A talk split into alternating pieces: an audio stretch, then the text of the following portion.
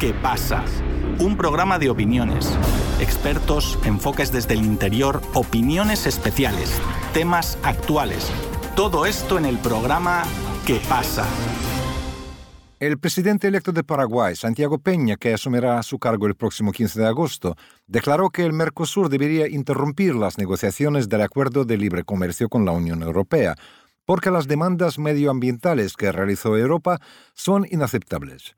Este planteamiento ocurre mientras la Cámara de Diputados discute la derogación de un convenio de financiación de la transformación del sistema educativo paraguayo por parte de la Unión Europea. El argumento principal es que el convenio, por 38 millones de euros, busca promover la ideología de género en la educación, por lo que el Partido Colorado se presenta en contra. Peña deberá lidiar con el efecto de la derogación de este acuerdo en la relación con la Unión Europea desde el comienzo de su mandato. Nuestro compañero Sebastián Tapia continuó con más detalles desde Buenos Aires. Muchas gracias, Víctor.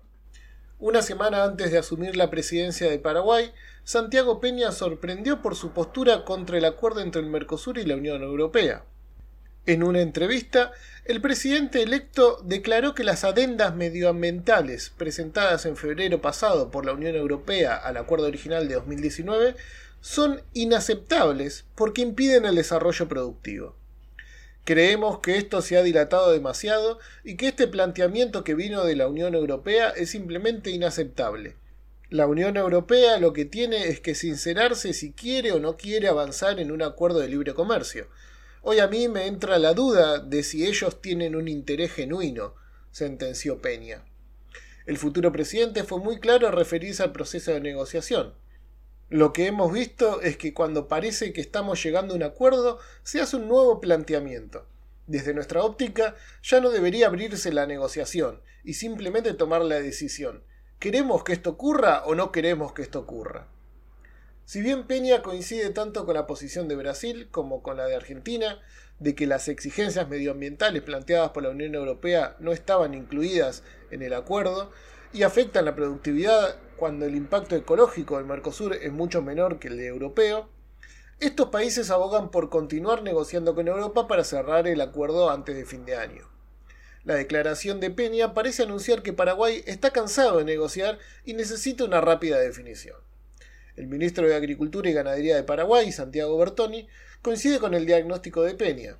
En conversación con Radio ABC Cardinal, el ministro dijo con estas nuevas propuestas, yo veo más complicado que se pueda avanzar a corto plazo, por lo menos en una firma de un acuerdo. Pero además, estas declaraciones coinciden con otro enfrentamiento del Paraguay con la Unión Europea. La Cámara de Diputados del Congreso paraguayo discute la derogación del convenio de financiación entre la Unión Europea y la República del Paraguay para el programa de apoyo a la transformación del sistema educativo en Paraguay. El convenio otorga 38 millones de euros para reformar el sistema educativo mediante la compra de kits escolares, textos educativos, inversión en infraestructura y pago de alimentación para los estudiantes. Sin embargo, grupos pro vida y pro familia sostienen que el objetivo del programa es la introducción de la ideología de género en la educación paraguaya. La Unión Europea alega que el convenio otorga fondos no reembolsables y no condicionados para apoyar un programa diseñado por el propio Ministerio de Educación paraguayo, y que el proyecto de transformación educativa que integra contenidos relacionados con la ideología de género es una iniciativa del Fondo para la Excelencia de la Educación y la Investigación y no de la Unión Europea. La derogación de este acuerdo fue rechazada por el Senado, por lo que la Cámara de Diputados debe contar con una mayoría absoluta de 41 parlamentarios para poder aprobarla. Ambas facciones del Partido Colorado tanto Fuerza Republicana como Honor Colorado, se comprometieron a votar por la derogación del acuerdo. Su bancada es de 48 curules, por lo que sería suficiente para lograr el fin del convenio.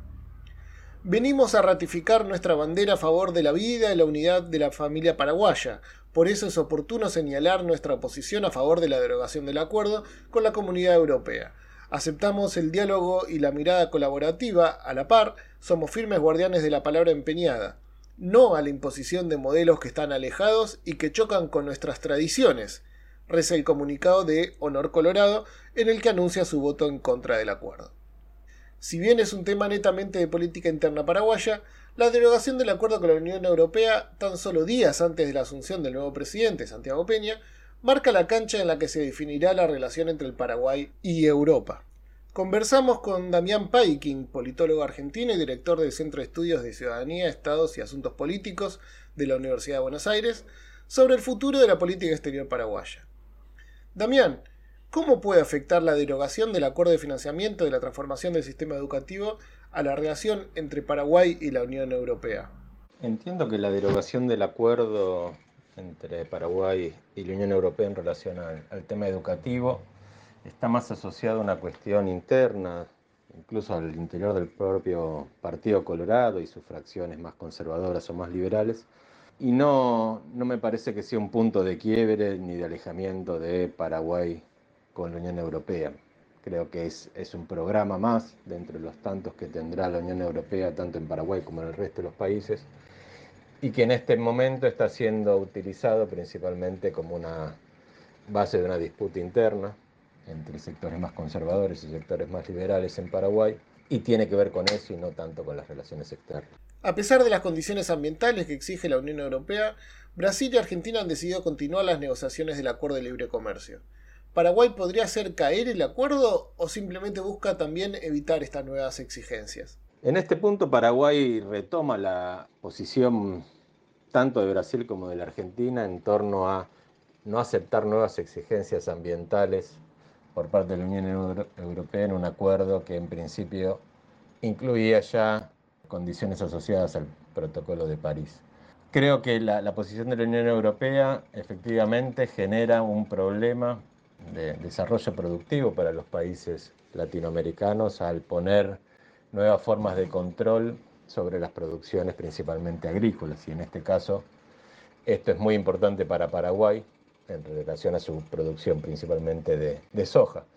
En ese sentido, me parece que Paraguay viene a sumar la mirada a una negativa por parte del Mercosur, casi en su conjunto, de no aceptar ese condicionamiento en torno a una mirada que parece ser ambiental, pero que en verdad tiene que ver con cuestiones comerciales y productivas. Más allá de si Paraguay busca renegociar o acercar el acuerdo, lo cierto es que la Unión Europea y los países de la Unión Europea, particularmente Francia, Dinamarca, Austria y otros, no quieren el acuerdo, por lo cual no es tanto la pregunta sobre si estamos a favor de renegociar o a favor de, de acercar el acuerdo, sino que en verdad lo que estamos viendo, como bien dice el propio presidente paraguayo, es que no hay ninguna voluntad de la Unión Europea por concluir este acuerdo porque no tiene consensos internos. Así que es muy probable que este acuerdo no, no llegue a buen puerto y que no sea ni siquiera necesario que los países del Mercosur tengan una posición fervientemente en contra para que esto suceda.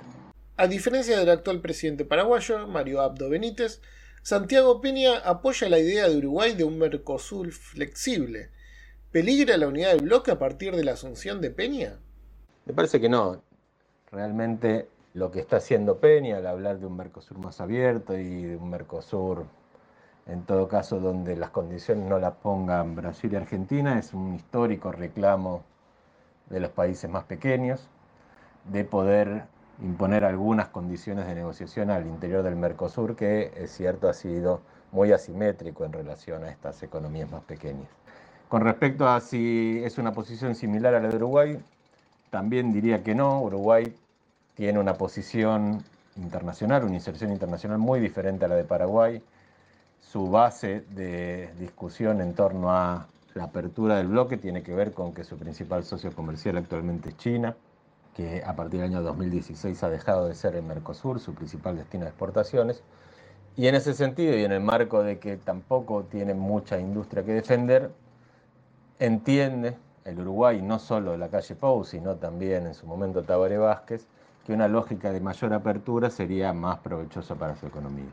Este no es el caso de Paraguay. Paraguay tiene por lejos como principal socio al resto de los países del Mercosur. Es el único, de hecho, que está creciendo en esa relación, lo cual tiene que ver principalmente con que sus exportaciones a China pasan por Argentina o por Brasil, por lo tanto es muy difícil pensar en un Paraguay desenganchado del Mercosur. Obviamente su situación mediterránea complicaría aún más esta situación.